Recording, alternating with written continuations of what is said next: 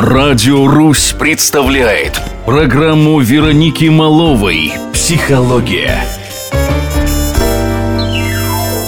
Добрый вечер. С вами я, психолог, клинический психолог, арт-терапевт Вероника Малова. Сегодня в нашей передаче «Психология на Радио Русь» мы поговорим на финансовую тему, а именно о том, почему у нас постоянно нет денег. Наверняка вы слышали эту фразу от многих знакомых или сами употребляете ее в разговорах. Итак, что же на самом деле происходит с теми, у кого всегда не хватает денег? Во-первых, уточним, что этой фразой пользуются люди с очень разным уровнем достатка. У кого-то нет денег, когда две недели пустой кошелек а другой чувствует себя нищим, если в кошельке меньше 10 тысяч. Тем не менее, все эти люди произносят одну и ту же фразу про отсутствие денег. И здесь нет никакой магии. Если вы говорите «у меня нет денег», вы программируете себя на определенный образ жизни. Поступать вы начинаете также в соответствии с программой. То есть, даже если у вас есть деньги, вы начинаете себя их лишать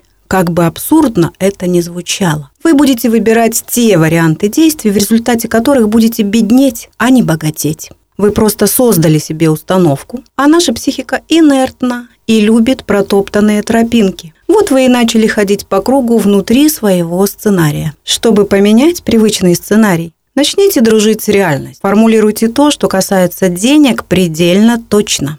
Например, сейчас мне не хватает денег, чтобы оплатить курсы английского языка. Изучите свои глубинные установки про то, сколько денег вы достойны иметь. Увы, многие из нас еще из своей семьи вынесли неосознаваемые убеждения про то, что иметь много денег стыдно, плохо, позорно. Вспомните, что вы слышали про деньги в детстве. Богатство честным не бывает. Много денег – много проблем и так далее. В детском возрасте мы не осознаем смысла этих слов. Мы просто впускаем их в себя, как закон. Здесь тоже можно рекомендовать сосредоточиться и выписать на отдельный лист все свои убеждения и правила, которые у вас есть насчет денег. А потом разобраться, что здесь ваше, а что внесенное, что правда, а что ложь. Желаю вам удачи и психического здоровья.